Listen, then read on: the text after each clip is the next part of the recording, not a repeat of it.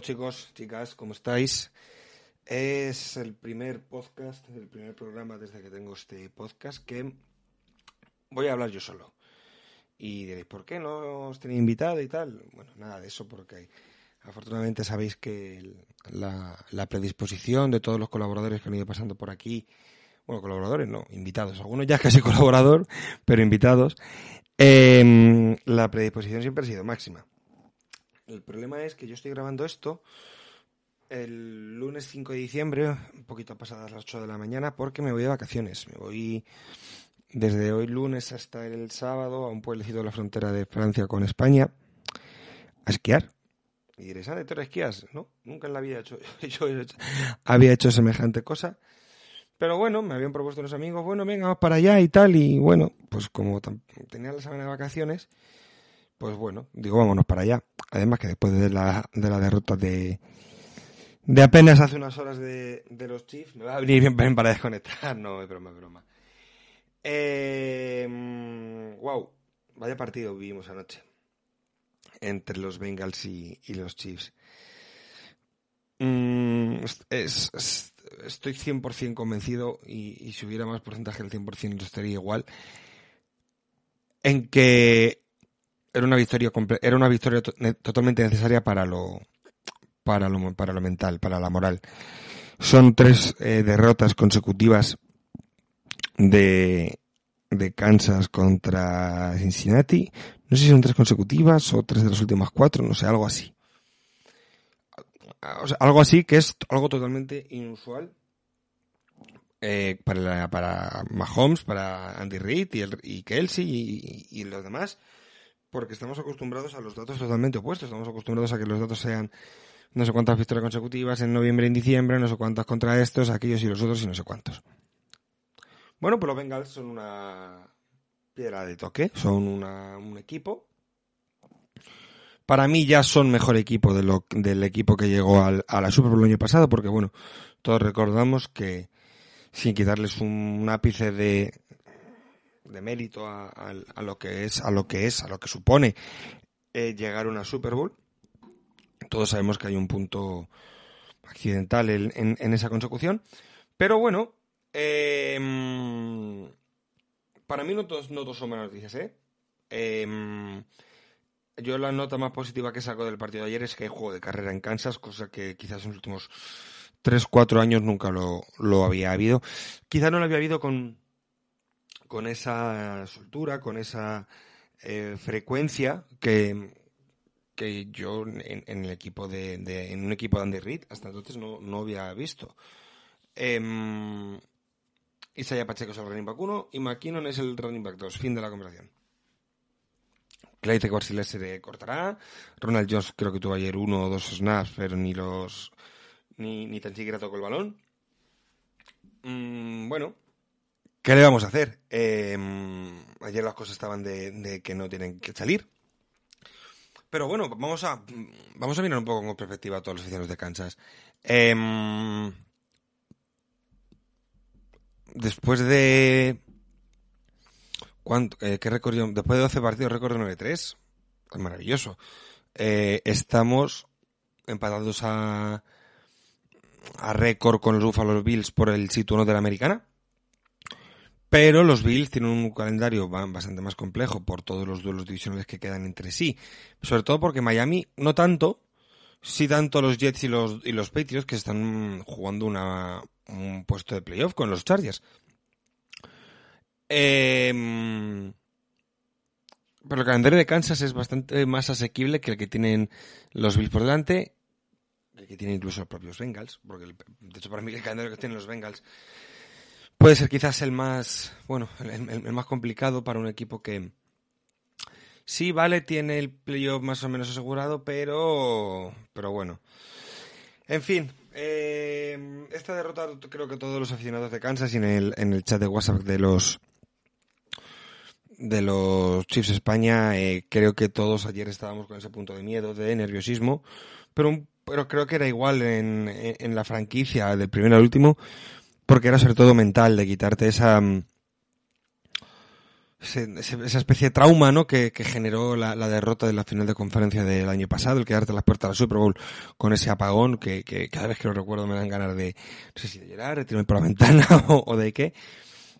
Pero bueno, una derrota más que asumible. Eh, la semana que viene en casa contra los Denver Broncos, que bueno, a priori deberían ser, pues bueno, un partido en el que sanarte las heridas.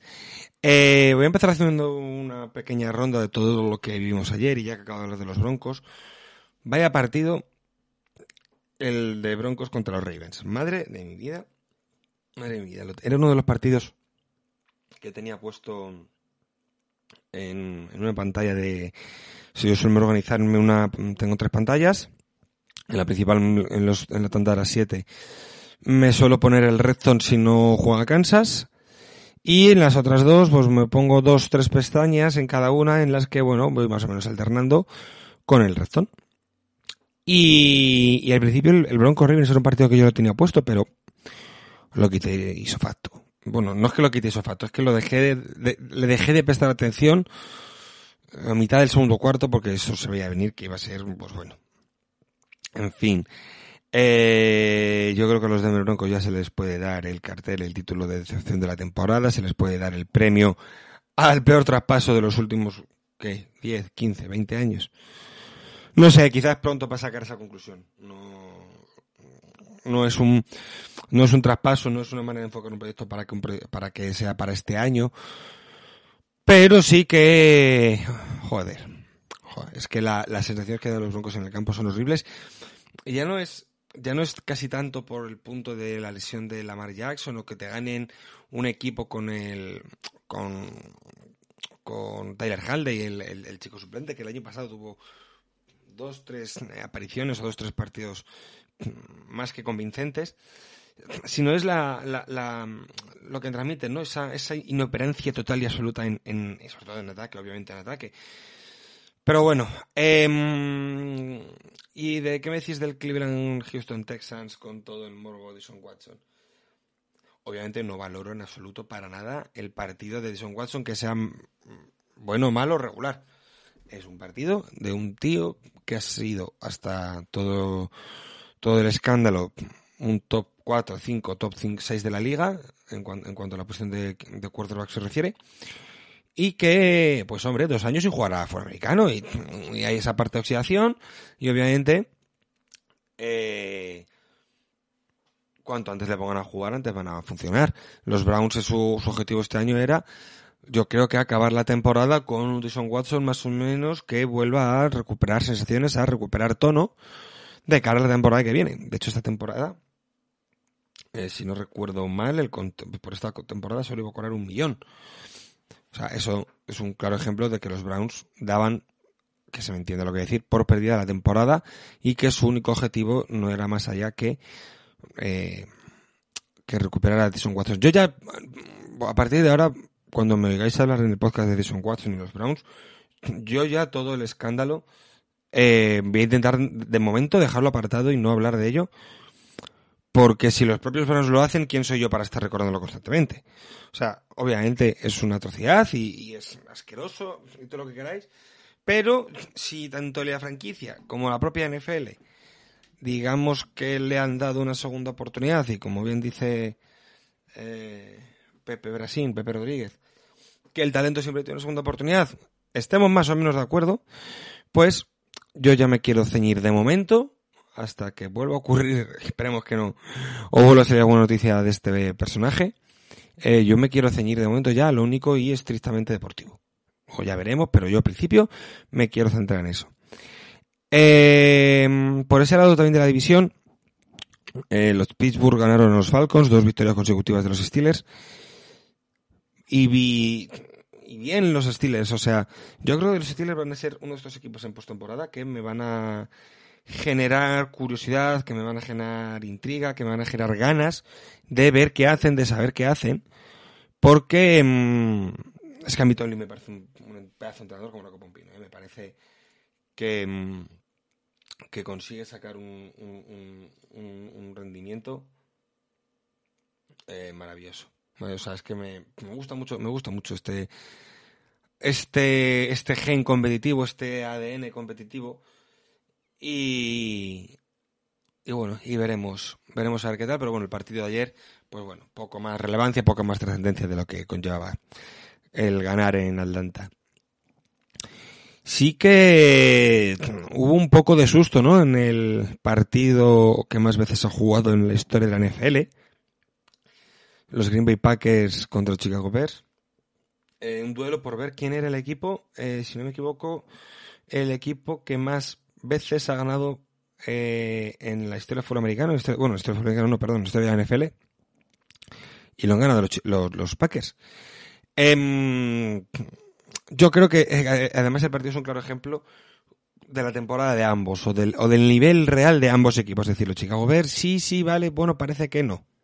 Eso es lo que son. La temporada, anoche lo hablaba por, por Twitter con, con mi amigo MacVers, que sé que me escucha y le mando un, un abrazo enorme. Eh, la temporada de Chicago es saber que ya está tu quarterback y punto. Saber que hay un buen nivel defensivo, que la defensa funciona y que los Green Bay Packers, pues, obviamente tienen equipo, aunque vale con todo lo del cuerpo de receptores y tal, pero que deberían estar más arriba, más arriba que donde están y se lo acabaron llevando, pues bueno, porque al final la calidad, el talento, el, roster de los Chicago Bears da para lo que da y te lo y este partido que te tienes que acabar llevando sí o sí. O sea, no, no hay mucho más. En el otro, el otro equipo de esta edición, los Detroit Lions barrieron, asfaltaron, borraron del mapa a los Jacksonville Jaguars. Eh, yo esperaba una victoria de Detroit, no un, no esta escabellina, por llamarlo de alguna manera. Eh, se hizo bastante viral luego por, redes un vídeo de su entrenador eh, de una arenga que al final del partido, de mm, venga chicos, estamos muy orgullosos de, de, lo que estaban consiguiendo este año y tal. Y joder, es verdad, es verdad. Estos Detroit Lions molan, estos... Eh, mm, lo que ha hecho Dan Campbell con, con estos Lions es para, para poner a Dan Campbell en un pedestal. Jugarán mejor, jugarán peor, pero el... Tú cuando vienes de una, franquicia tan absolutamente por favor, que nadie se me enfade, tan absolutamente perdedora cuando entras tantos años en ese bucle, en esa dinámica que te cuesta ganar partidos, que da igual, parece incluso que, que, vayan mejores o peores jugadores allí, que se, te contagia el ADN, eh, un ADN perdedor, no, perdedor, sino poco ilusionante, y Dan Campbell ha revertido esta situación por completo, le ha dado la vuelta a la tortilla al 100%. Ahora ya ya Detroit, ya, por ejemplo, yo creo que los Lions ya son un equipo al que los eh, agentes libres, en el que cuando quieran hacer algún trade para un jugador, ya no van a mirar con tanto recelo el, ir allí. Ya no van a mirar con, con que, el hecho de ir allí ya no lo van a tener con menos ganas, sino que, oye, pues puede ser un equipo en el que te apetezca ir para crear algo y, oye, mm, se le va a quedar un poco corta la temporada, pero eh, no sería hasta descartable que pudieran llegar a pelear, aunque complicado, por un puesto en, en playoff. Y bueno, ayer los Washington y los Giants empataron y que están ahí peleando yo creo que por esas últimas posiciones de la wildcard en, en la conferencia nacional. Y el otro partido de esta edición fue, pues para mí, el, junto con el Washington-Nueva York, el de que hablaremos después, eh, fueron los dos partidos de la franja de las siete.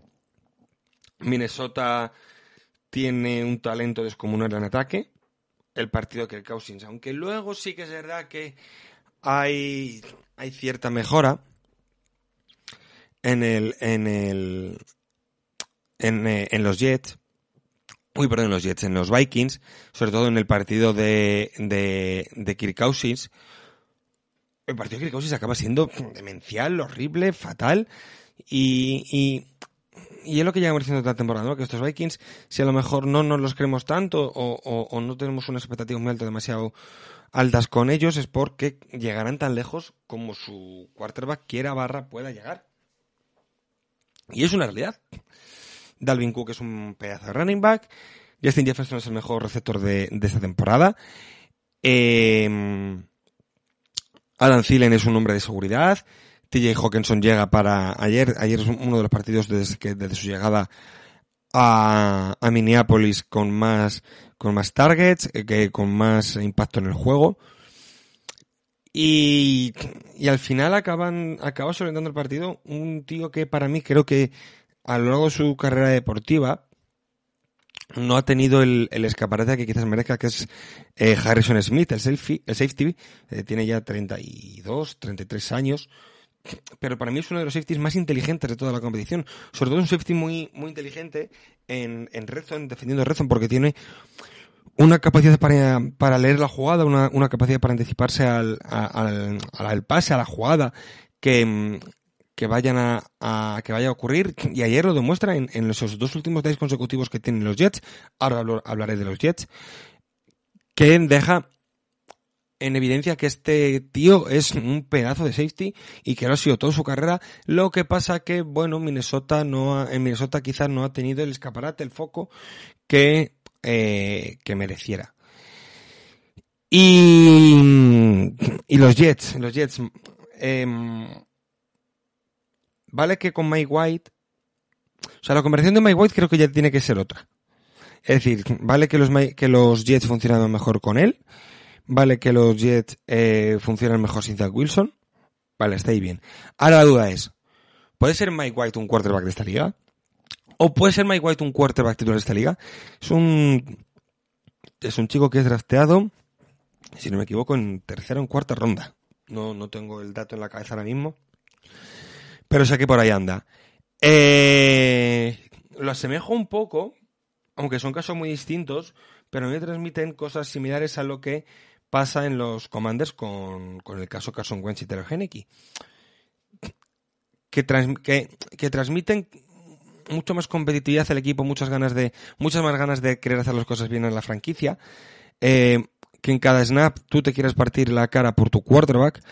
Y creo que hay un punto de, de motivación con Mike White que con Zach Wilson no lo había.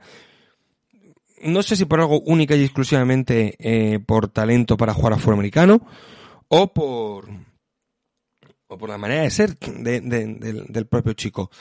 Eh, con todo y con eso tienen dos drives con oportunidad de poder ponerse por delante en el, en el marcador. Pero bueno, no le dan. Pongo mucho, mucho mérito a, a los Vikings que encaraban esta parte del año contra Patriots, contra Bills, contra Jets y han ganado los tres. O sea, a, a los, a los, a los los equipos de la, de la FCS tengan a los tres, dos a domicilio. Eh, quiero ver a estos Vikings. yo ya estos Vikings, al igual que hasta hace no mucho más, hasta te diría que hasta incluso después del partido que ganan en la prórroga en, en Búfalo, yo no me los no que, no me los terminase de creer, sino que necesitaba más cosas para poder decir, bueno, vale, vale, este, esto sí, vale. Pues ya para mí esto sí. Máximo respeto para ellos y tan dignos de, ser aspirantes por la conferencia nacional como cualquier otro para mí, ¿eh? El récord no es casualidad. Podemos ver que cada jornada eh, te puedes dejar partidos, te puedes dejar derrotas contra cualquier equipo y, máximo honor y máximo respeto para estos, perdón, para estos Vikings. El otro mm, gran partido de la, de la tanda de las 7 eh, fue el Washington-Nueva York. Y fue, aparte de un partidazo, fue el clásico duelo divisional. Y el clásico duelo divisional de dos equipos que lo más probable es que se estén jugando un puesto de playoff entre ellos. Se me, se me antoja complicado ver que una, una división como la NFC este no porque sean ellos, sino por el hecho de que una división meta cuatro equipos en playoff. Ojo que matemáticamente se puede dar la circunstancia. Matemáticamente es factible. Pero no es, al no ser algo que suele ocurrir, yo lo veo un poco, lo veo un poco complicado, pero ojo que no por ello, ya sabemos que está en, esta liga del demonio puede ocurrir cualquier cosa. Eh, me gustó mucho Daniel Jones, me gustaron mucho los Giants. Y, creo que al gustarme tanto ayer ese partido de, los Giants, creo que tiene más mérito el, que los Washington Commanders, que se han apuntado a la fiesta de querer ser un equipo de playoff, eh, merezcan respeto como cualquier otro equipo. ¿eh? O sea, la línea defensiva que tienen, el front seven, más línea defensiva que front seven para mí, pero bueno, em, al tener esa gran línea defensiva, el front seven, la línea de los linebackers o cuando hacen eh, jugadas de blitz, obviamente funciona mucho mejor. Eh, es el, es el punto de lanza de este equipo, ¿eh? o sea, es el, es, el es la, la, primera pieza de engranaje de este equipo. Y soy muy fan de Telegenic y lo puse ayer por un tweet, por la apariencia, al más puro estilo eh, los intocales del Lioness o, o Peaky Blinders. Pero es que este equipo con Telegenic iba a muerte. Yo, yo no sé qué será de ellos en, en, en off-season y para la temporada que viene en cuanto a la posición de quarterback se refiere. Pero Taylor Geneki está pidiendo a gritos una oportunidad de toda una temporada. Otra vez, otra oportunidad. Este chico yo creo es que, es que yo creo que la merece. O sea, es que esto supongo que será circunstancial, no sé qué punto de circunstancial o de casualidad hay ahí, pero desde que este chico es el quarterback de los, de los Washington, este equipo funciona. Yo ya digo que no sé si será coincidencia, si será casualidad o qué, pero aquí las cosas funcionan y los Washington quieren entrar en playoff este año. Y lo, y, lo, y lo van a pelear hasta el final. Lo que pasa es que va a estar caro. Va a estar caro, me parece a mí, por, por el nivel de su división.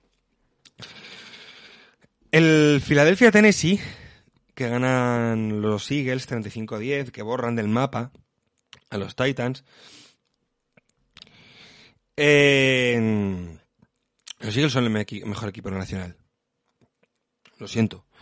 Es, es, es, es tan verdad como que para mí eh, Jalen Hurts debería estar eh, hablándose también de él para el MVP de la temporada. O sea, eh, a los Eagles también ha habido momentos de la temporada que nos han podido generar cierta duda, cierta confusión, cierto no terminar de llegarnos a creer que es un equipo eh, aspirante a más cosas de, bueno, hablando ya en términos Super Bowl, eh, para mí sí, para mí ya lo son. Para mí son el mejor equipo nacional. Eh, han tenido ratos de más dudas, de menos dudas, que es lógico que al final eh, esta liga es muy exigente, esta competición es muy exigente, este deporte es muy exigente. Y obviamente tú vas a tener momentos en los que joder, te cueste mm, dar del, do de pecho, te cueste tener, tendrás partidos o tendrás ratos que te cuesten más, pero es que los han ganado casi todos. O sea, con mejores y peores ratos han, han sacado adelante los partidos. Y cuando se han hablado de, bueno, es que necesitamos ver a los Eagles un partido más, lo han hecho. Cuando es que necesito ver a Jalen Hurts, Jalen Hurts está jugando maravillosamente bien. Ya no es el, lo que decíamos de, cómo está jugando Jalen Hurts, las, las rampas options, el cómo está interpretando las defensas, el cómo, el ser un, un, un, una amenaza dual, eh, lo bien que lo está interpretando, es que está pasando muy bien, está, en, tiene un ball placement muy bueno, eh, tiene un, una curvatura de la pelota porque lanza mucho en arco y, y, y sí, obviamente tener a, a, a G. Brown, a Devonta a Dallas Gedder te ayuda, obviamente, lógicamente. Pero, pero el chico está jugando muy bien el pase y creo que si muchas veces en el deporte norteamericano se premia el mejor jugador del mejor equipo para las conversiones del MVP, pues obviamente yo creo que por, por la americana está Mahomes y por el otro lado está, está Jalen Hurts, no tengo ningún tipo de duda. Eh, sí que verdad que bueno que después de ayer el partido de Joe además esta conversación también tuve con, con por Twitter. Quiero ver cómo acaba Joe Barrow eh, este mes de, de competición, pero yo creo también que si los Bengals acaban ganando la división con un calendario complicado, yo creo que el más de la, de la NFL, eh, si acaban llevándose a la división con buenas actuaciones de Joe también podría estar en esa conversación para el MVP. Pero para mí ahora mismo el primero es Mahomes y el segundo es Jalen Hurts sin ningún género de duda. También os digo que a mí el tema del premio del MVP y tal, que se lo den, me da un poco igual, pero sí que me gusta utilizar el, bueno, el, el, término MVP como para medir el nivel de los jugadores, ¿no? Como un, una para medir, como para decir este jugador está a nivel MVP o no, porque cuando se habla así, creo que se entiende mucho más a lo, a lo que quieres llegar o, cómo quieres que se interpreten. Eh, los otros tres partidos de la tanda de las, de las 10, de a partir de las 10, mejor dicho, del Kansas Cincinnati ya he hablado antes, el, en el Miami San Francisco. Mm. Garoppolo se pierde la temporada, se ha roto el pie. ¿Cómo se llama el chico este que sale ayer? A ver, el, quarterback 3, que esperemos que no se, le, que no se lesione. Eh, Brock Purdy. Le preguntaron a este chico cuando acaba el, partido que opine que su debut como quarterback titular, es decir, de la semana que viene, vaya a ser contra, contra Tom Brady. Y él decía que, bueno, pues que... No recuerdo cómo fue exactamente la frase, pero venía a decir algo así como que Tom Brady lleva jugando más tiempo desde del que él lleva vivo, de que él lleva existiendo, que algo, algo así. Eh, el chico ayer hace unas estadísticas de... Eh, de 37 pases intentados completa 25 para 210 yardas, dos touchdowns y una intercepción. Bueno, más que aseado. En un equipo en el que se ha demostrado que la posición de quarterback, por favor que se me entienda lo que decir, es lo de menos, pues bueno, lo decía, lo decía Iker, y que Salas dicen yardas anoche en, en, el Red Zone, que lo que tiene que hacer un quarterback de San Francisco es no perder la pelota. O sea, porque al final tú tienes tantas maneras de ejecutar tus ataques, de ejecutar tus ideas, que con ir dejándolo más o menos apañado, eh, los ataques, te va a valer. Te va a valer y, es que los San Francisco son un pedazo de equipo. Quizá para mí con los Eagles los dos mejores equipos de la Nacional. Yo lo de los, yo los Cowboys, aunque son un gran equipo, bueno, ahora hablaremos de él, de ellos, después de lo que hicieron anoche contra los Colts. Em, pero los San Francisco, es que esta temporada de San Francisco ya la he visto varias veces, o sea, es que esto, yo lo he hecho ya varias veces. Tienen momentos muy dubitativos durante la temporada pero acaban llegando de una muy sólidos, muy rocosos, muy bien trabajados a, este tramo final de la temporada. Y, y, yo no los querría en un partido de playoff bajo ningún concepto, ¿eh? Pero bajo ningún concepto. Y Miami, pues bueno, bueno, es, es un partido que puedes perder. A ver, es que yo creo que ya, y yo anoche ya tenía esa sensación, o tenía ese sentido, esa, eh, esa sensación, esto ya es casi playoff. Es decir, partidos como el. Mira, pues el, Jets Minnesota, eh, Washington Giants, este Miami San Francisco, el Kansas Cincinnati. Estos ya son partidos de playoff. No partido de playoff como tal, pero sí que te dan la sensación de que, de que los partidos cuando se juegan se están jugando algo más que una victoria o una derrota. Obviamente, perder hoy, perder ayer, vale lo mismo que perder en la primera jornada. Obviamente sí. Pero con el playoff a la vuelta de la esquina, emocionalmente, la sensación que te dan viendo estos partidos es que los equipos están jugando partidos de playoff. O sea, el, partido de Kansas ayer es un partido de playoff. El partido de ayer de Miami San Francisco, de la manera en que lo juega San Francisco, de la manera en que San Francisco borra del mapa durante cierta parte del partido a Miami, sobre todo en el tramo final, es de playoff el final del Jets Vikings es partido de playoff. Sé que me, entendéis de sobre lo que, a lo que me estoy refiriendo. Y, y por eso para mí es tan importante que los equipos, bueno, para mí que creo que para, para la gran mayoría de los seguidores de la NFL, lo importante que es llegar a diciembre entonado, con los mayores efectivos disponibles, con lo mejor, con los, la cantidad de lesionados la menor posible. Eh, son partidos en los que la gente se, está jugando de verdad sus puestos de trabajo para la temporada que viene y es, es, una verdad como cualquier otra, aunque nosotros veamos a los jugadores, a los cuerpos técnicos ahí tal y cual. O sea, hay jugadores que tienen, es que le tienen solamente este contrato. Hay eh, cuerpos técnicos al completo que sus puestos de trabajo penden de cómo acaben este último mes.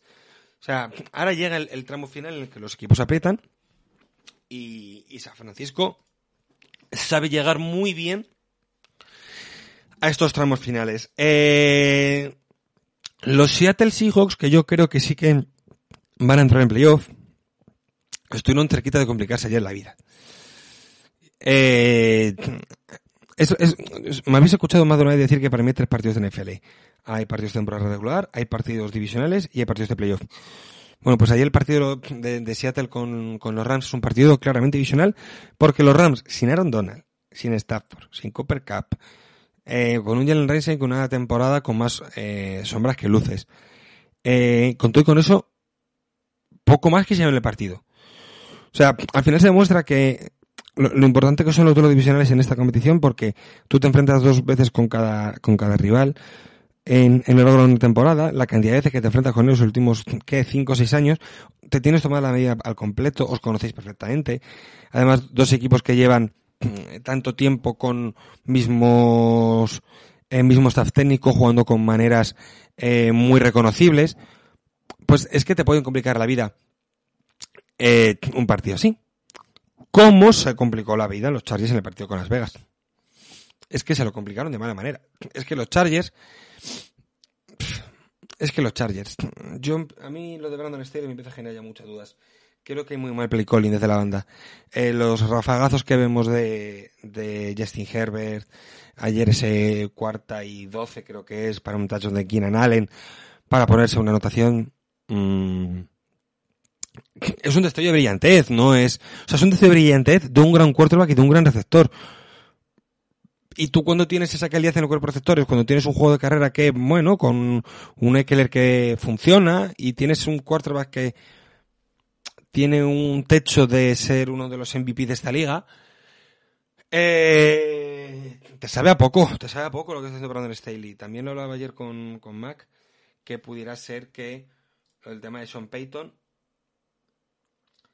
eh, que el rumor de Sean Payton eh, a mí me da pánico por la división, o sea, por, por, la división de los Chiefs, me da pánico porque eh, creo que una gran mente ofensiva con ajustes defensivos, este equipo tiene un techo mucho más alto, pero eso es hablar por hablar, eso es suponer por suponer.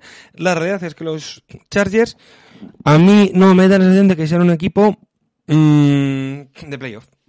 No es que no me, es que no, es que tienen dos partidos buenos, eh, cuando más eh, dudas, o sea, mejor dicho, cuando menos dudas, cuando más dudas despejan, eh, cuanto más, ay mira, pues ahora ya parece que sí, pierden contra los Raiders, obviamente sin quitarle ningún tipo de mérito a los Raiders, que me recuerdo lo mismo, que parece que hay algo ya generado en esa franquicia, algo de ilusión, química, compañerismo, piña, a McDaniels no se lo van a cargar, ni muchísimo menos, ya no solo por, por los temas económicos y contractuales, sino porque se nota que hay unión. Y bueno, yo creo que lo de los Reyes es un proyecto con esta temporada, un par, tres más a lo máximo. Y, creo que se pueden se pueden terminar de generar un, proyecto que, que si la primera, que si para McDaniels el primer cimiento de este proyecto es generar química, compañerismo, ganas, eh, lo está consiguiendo y con creces. Por, por rematar, Buffalo New England del otro día, lo comentaba en un par de tweets, me recalco lo mismo. Los New England se tienen que hacer mirar su ataque. Los Patriots tienen una calidad muy justa, muy determinada en ataque. Y los Bills, pues, pues son los Bills. Y por último, el partido que vimos anoche. Va 33 puntos en el último cuarto de los, de los Cowboys a los Colts. Bueno, yo me, esperaba una borrada del mapa de este estilo, ¿eh? No, no os voy a engañar. O sea, son dos equipos que están ahora mismo en las, en las antípodas eh, un equipo que es tan aspirante a cualquier cosa como cualquier otro. Y los Colts, un equipo con, bueno, que son un mar de dudas, cuanto menos. Y, es una asfaltada, es una borra del mapa, es un festín para que todo el mundo anoche anotase un touchdown. Y bueno, a mirar a la siguiente, a la siguiente jornada de la que, de la que vamos a hablar ahora, ahora mismo. Eh, semana 14, empezamos el jueves con unas Vegas Los Ángeles Rams. Bueno, ningún equipo se juega, digamos, gran cosa. No va a ser uno de esos Thursday Night que yo muera por ver, pero que, bueno, partido interesante. Quiero ver, me gustaría ver, la verdad se ha dicho, por muy rival divisional que sea, me gustaría ver a Las Vegas eh, ganando un par de partidos consecutivos, porque la temporada de los Rams está completamente, para mí, perdida. Eh, bueno, para mí, para todos. Eh, me, apetece, me apetece que Las Vegas gane este partido. Eh, partidos de la franja de las 7 de la siguiente jornada. Eh, Cleveland Cincinnati. Hombre, si, Cincinnati no gana, no se complica la vida. Pero si los Browns quieren pelear por un. quieren unirse a esta cola de equipos de Wildcard, tiene que ganar. Y es un duelo adicional, y es ya el segundo partido de Sean Watson. es bastante interesante. Es bastante interesante lo que puede ocurrir en este partido. Juegan en, en Cincinnati. Eh, es un, ya no es ya no está solo un duelo divisional, es un derby, el, el derby de Ohio. Y, y, tengo ganas, esto sí que tengo ganas de verlo. Sí que tengo ganas de verlo, como también tengo ganas de ver el siguiente. Los Ravens van a, a Pittsburgh. Eh, dos victorias consecutivas de los Steelers, muchas dudas en Baltimore. Eh, no es una visita fácil la que tienen los Ravens la jornada que viene. ¿eh? No es un no es un partido que los Ravens quieran jugar. Vamos a ver qué pasa con Lamar Jackson durante la semana. Yo digo, estoy grabando esto a lunes a las 8 y vamos ya camino de las 9 de la mañana. Eh, no hay muchas noticias ahora mismo de Lamar Jackson.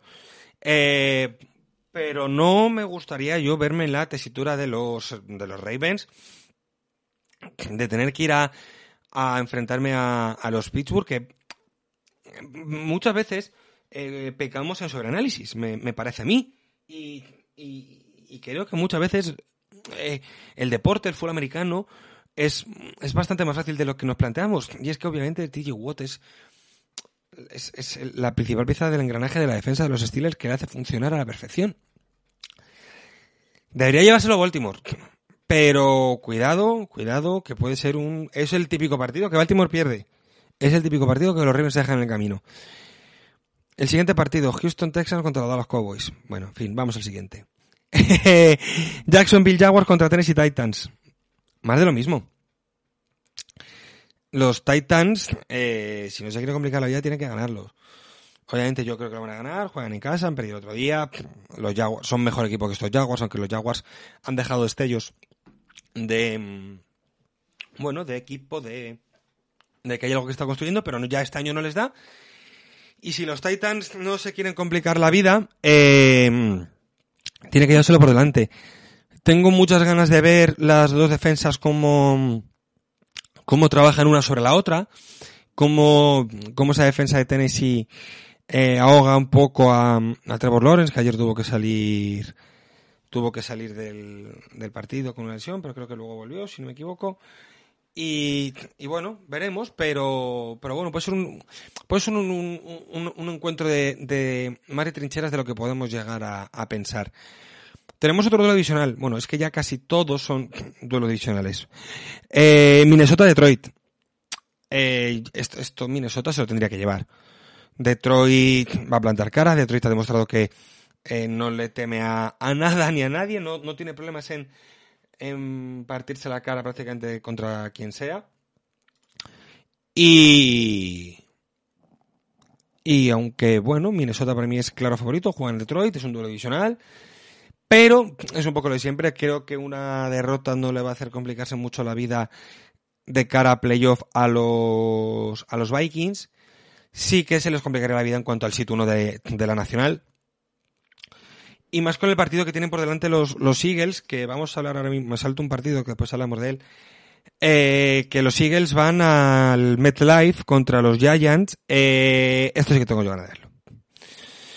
Esto sí que tengo yo ganas de verlo porque los Giants sí que tienen una necesidad imperiosa de ganar, sí quieren entrar en playoff. Y de hecho es que quiero que yo quiero ya casi desde de, de, de un gusto personal, ¿eh? Yo quiero que este equipo se meta en playoff. En la en el podcast de la semana pasada con, con Pablo Cañíbano, seguidor de Giants, él lo decía. Él y, el, y el sentir de la comunidad de los Giants quieren entrar en playoff, aunque lleguen a un primer partido de wildcard y, y, y pierdan de cuatro anotaciones. Pero ya has llegado a playoff. O sea, ya es quitarte esa lacra, ese miedo, ese pánico de, de, los playoffs, ¿sabes? Y, yo creo que se lo que se lo merecen, pero claro, a buen a buen sitio van a dar este fin de semana contra los Eagles. Kansas City Chiefs contra los Denver Broncos. Todo lo que no es una victoria de Kansas. Ah, juegan, juegan en Denver, perdón, perdón. Pensaba yo que juegan en Arrowhead. Juegan en Denver. Bueno, me insisto. Todo lo que no sea una victoria de Kansas, eh, de hecho, si no hubiera una historia de Kansas, pondría una alarma. Carolina en Seattle. Tres cuarta parte de lo mismo. Eso se tendría que llevar Seattle. Si no quieren seguir complicándose la vida de cara a playoff. Y, y bueno, bueno, eh, Carolina está compitiendo y jugando mejor de lo que cualquiera de nosotros hubiéramos llegado a pensar. Pero bueno, veremos, veremos a ver. Por otro lado, siguiente partido. Tampa Bay, no he hablado de ellos antes de Tampa. Eh, juegan hoy lunes, esta noche, contra los Saints, duelo divisional. Los Saints quizás sea el equipo de su división que peor se le da. Y, y, y, contra los 49ers, que podría ser perfectamente un partido de, de, de wildcard. Eh, no me gustaría verme en el lado de los Tampa Bay ir a San Francisco. Veremos a ver qué pasa con el ataque a San Francisco. Con, este chico, con el cuarto, que no recuerdo el nombre, a ver si me lo veo, a ver si veo cuatro vídeos de él o cuatro tweets seguidos de él y, y, me quedo con el nombre. Eh, no es una, una visita que a mí me gustase hacer, ¿eh? No, no, para nada. Al igual que, que los charges que reciben a los Dolphins,